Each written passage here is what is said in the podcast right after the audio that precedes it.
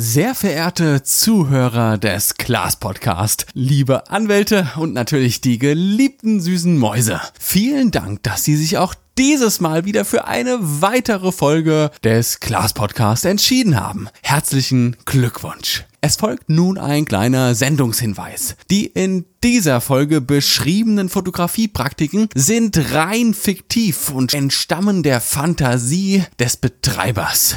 Der Betreiber des Podcasts weist außerdem darauf hin, dass diese Praktiken natürlich so in keinster Weise jemals von ihm durchgeführt wurden. Des Weiteren weise ich darauf hin, dass die DSGVO sowie die Persönlichkeitsrechte des zu fotografierenden Individuums zu jeder Zeit beachtet und natürlich respektiert werden muss. Straßenfotografie, ja, das bedeutet Kommunikation. Gehen Sie auf die Menschen zu, sprechen Sie mit ihnen und fragen Sie sie, ob sie sie fotografieren dürfen. Sie, sie, sie, sie, sie.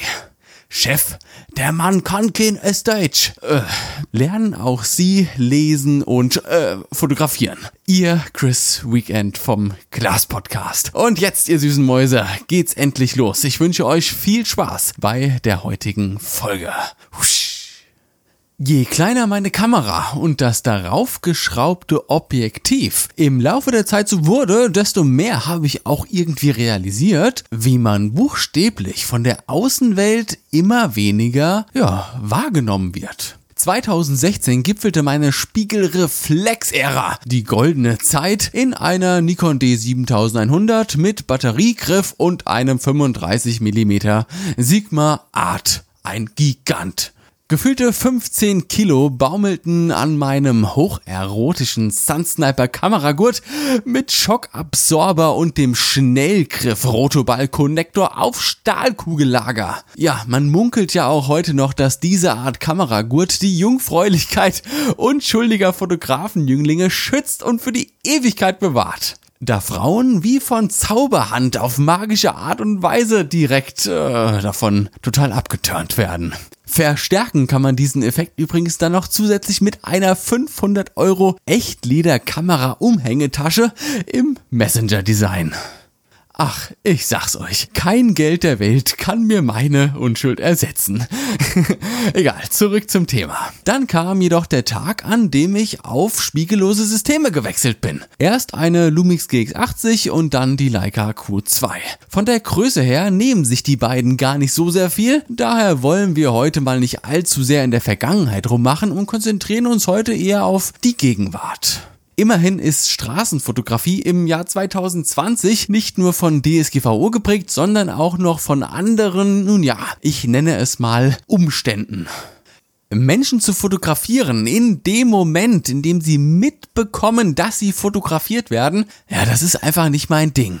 So, hey, du, guck mal kurz in meine Kamera, das ist einfach nicht mein Stil. Sobald eine Person bemerkt, dass sie fotografiert wird, springt sie nämlich in Bruchteilen einer Sekunde in den Fotomodus und baut so eine Art Schutzwall in Form eines breiten, ah, künstlichen Grinsens auf. Egal ob auf Veranstaltungen, Feiern oder auch privat beim Treffen mit der Familie oder halt einfach wild auf der Straße. Der authentischste Moment, auf den Auslöser zu drücken, findet meiner Meinung nach Bruchteile von Sekunden statt, bevor die zu fotografierende Person realisiert, was da gerade passiert. Die Person blickt also in Richtung meiner Linse, sieht sie jedoch noch nicht. in genau diesen Situationen hat man die Möglichkeit, die natürlichsten Emotionen ja, eines Menschen festzuhalten. Ich habe schon mal gesagt, dass ich einfach kein Fan davon bin, immer nur Hinterköpfe zu fotografieren, einfach nur weil es ja sein könnte, eventuell, dass da jemand dabei ist, ja, der halt einfach nicht fotografiert werden möchte und bla bla. Nicht fragen, einfach machen. Besonders in Großstädten, an touristischen Plätzen und auch bei Sehenswürdigkeiten kann man hier mit einer kleinen Kamera um den Hals ganz unauffällig im Fluss der Masse komplett versinken. Man wird quasi Teil der Szenerie, obwohl man ja eigentlich Außenstehender ist. Eines meiner Lieblingsmotive in den letzten Wochen und Monaten ist es eigentlich gewesen, Menschen dabei zu fotografieren, während sie gerade vor einer Sehenswürdigkeit oder einem schönen Hintergrund, was auch immer stehen und schön hier ein Selfie von sich machen. Und gerade zu Beginn meiner Fotografie war ich immer total abgenervt davon, ja, wenn ich irgendwo hingefahren bin und da dann alles voller Menschen war. Eiffelturm in Paris, Golden Gate Bridge in San Francisco, ja, ich möchte das bitte ohne irgendwelche Lebewesen davor, darauf oder darüber fotografieren. Bitte Dankeschön. Heute ist es genau umgekehrt. Je leerer die Städte sind, je leerer Sehenswürdigkeiten sind, desto langweiliger finde ich das Ganze zu fotografieren. Mit der Q2 um den Hals kann man sich auch prima in die Rolle eines Touristen hereinschummeln. Gehen ja die allermeisten Menschen auch immer noch davon aus, nun ja, je größer die Kamera, desto professioneller der Fotograf. Ich glaube ja auch, dass man da noch sehr lange für braucht, bis man das aus den Köpfen der Allgemeinheit wieder so ein bisschen rausbekommen hat. Du stehst also in der historischen Altstadt von Würzburg, vor der Burg Els oder im japanischen Garten in Frankfurt. Vor Ort sind sämtliche Zielgruppen vertreten. Da vorne, ja, da stehen zwei Mädels mit einem Selfie-Stick in der Hand. Auf der gegenüberliegenden Seite versucht der Vater einer vierköpfigen Familie verzweifelt das schreiende Baby zu beruhigen. Und, ah, ja, da hinten. Super, jetzt kann der Spaß beginnen. Da trudelt gerade gemütlich der Reisebus vollgepackt mit Rentnern auf Kaffeefahrt ein. Und ihr? Ja, ihr steht inmitten des Geschehens, beobachtet alles, achtet darauf, wie das Licht fällt und ja, da, genau am Springbrunnen läuft gerade ein älteres Paar vorbei. Tolles Motiv, denkt ihr euch, aber ja, kaum aus der Gedankenwelt draußen erwischt ihr euch dabei, wie ihr beim Anheben der Kamera doch ins Zögern kommt. Soll ich das jetzt wirklich machen? Äh, was ist, wenn die mich dabei sehen? Sag mal, wie viele Jahre Gefängnis stehen eigentlich auf ungefragtes Fotografieren? Oh Mann, ich hab echt keine Lust, die Seife fallen zu lassen. Die Kamera in euren Händen sinkt stillschweigend wieder zurück auf Hüfthöhe.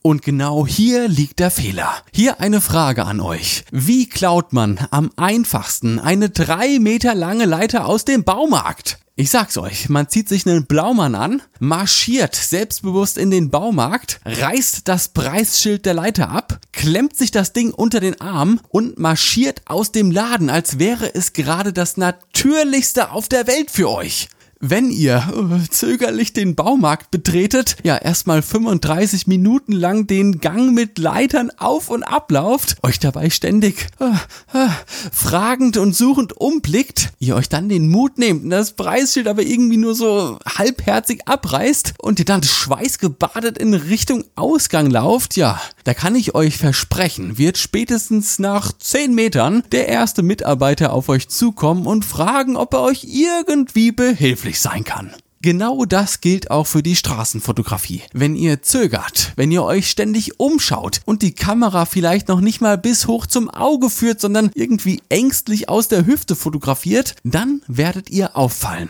Die Leute werden euch dumm angucken, weil sie euch für irgendeinen Perversen halten, der sich dann abends auf die Bilder, keine Ahnung, einen runterholen will oder sowas. Und genau das wollt ihr nicht. Wir sind hier auf dem Class Podcast keine Gebüschfotografen. Wir sind geile Fotografen oder das ist jetzt vielleicht das falsche Wort, aber ihr wisst, was ich meine. Wir haben's drauf, ja. Führt die Kamera immer ans Auge. Dann sehen alle Menschen in eurem Umfeld und wenn es nur unterbewusst ist, was ihr da gerade macht. Fotografiert nicht ausschließlich Menschen, sondern versucht so einen Mix reinzubekommen. Hier eine Detailaufnahme vom Mauerwerk. Die Sehenswürdigkeit auch mal in der totalen aufnehmen. Und hier, ach ja, da steht gerade an der einen Palme eine Frau und lehnt sich total lässig dagegen. Zack, fotografiert.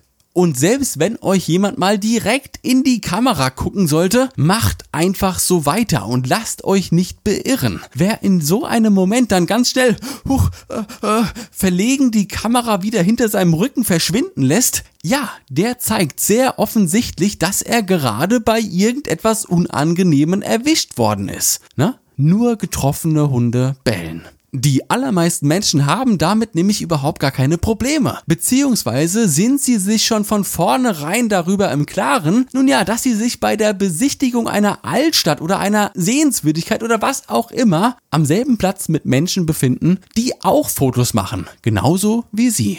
Ich möchte aber trotzdem nochmal darauf hinweisen, nur weil ich, nur weil ich mich um euch sorge.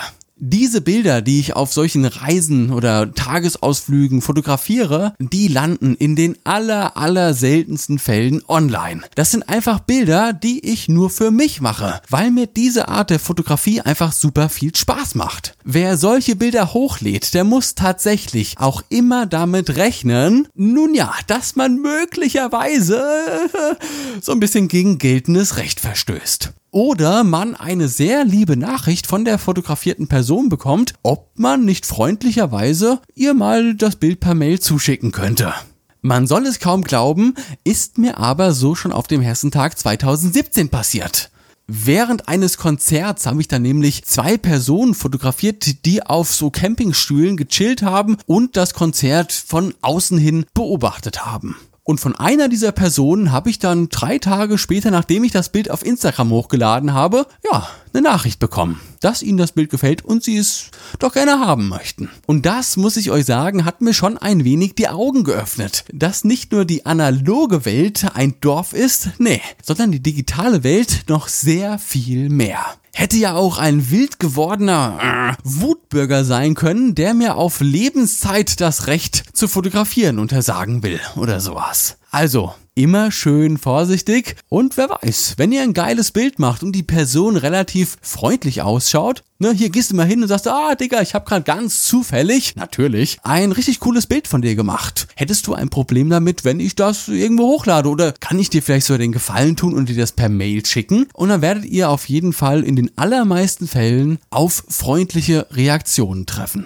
Denn wenn uns die kulturelle Entwicklung der letzten vier bis fünf Jahre eins gezeigt hat, dann, dass selbst nachdem die Muttis verstanden haben, was ein WhatsApp-Status ist, die meisten Menschen nur noch beweisen können, dass sie irgendwo waren, wenn sie alle verfügbaren Social-Media-Kanäle richtig mit Content vollgespammt haben. Und wenn wir als Fotografen, die auch jenseits der Face-App und der Standard-Smartphone-AI-Kameras in der Lage sind, schöne Fotografien zu machen, dann warum das auch nicht mit unseren Mitmenschen teilen?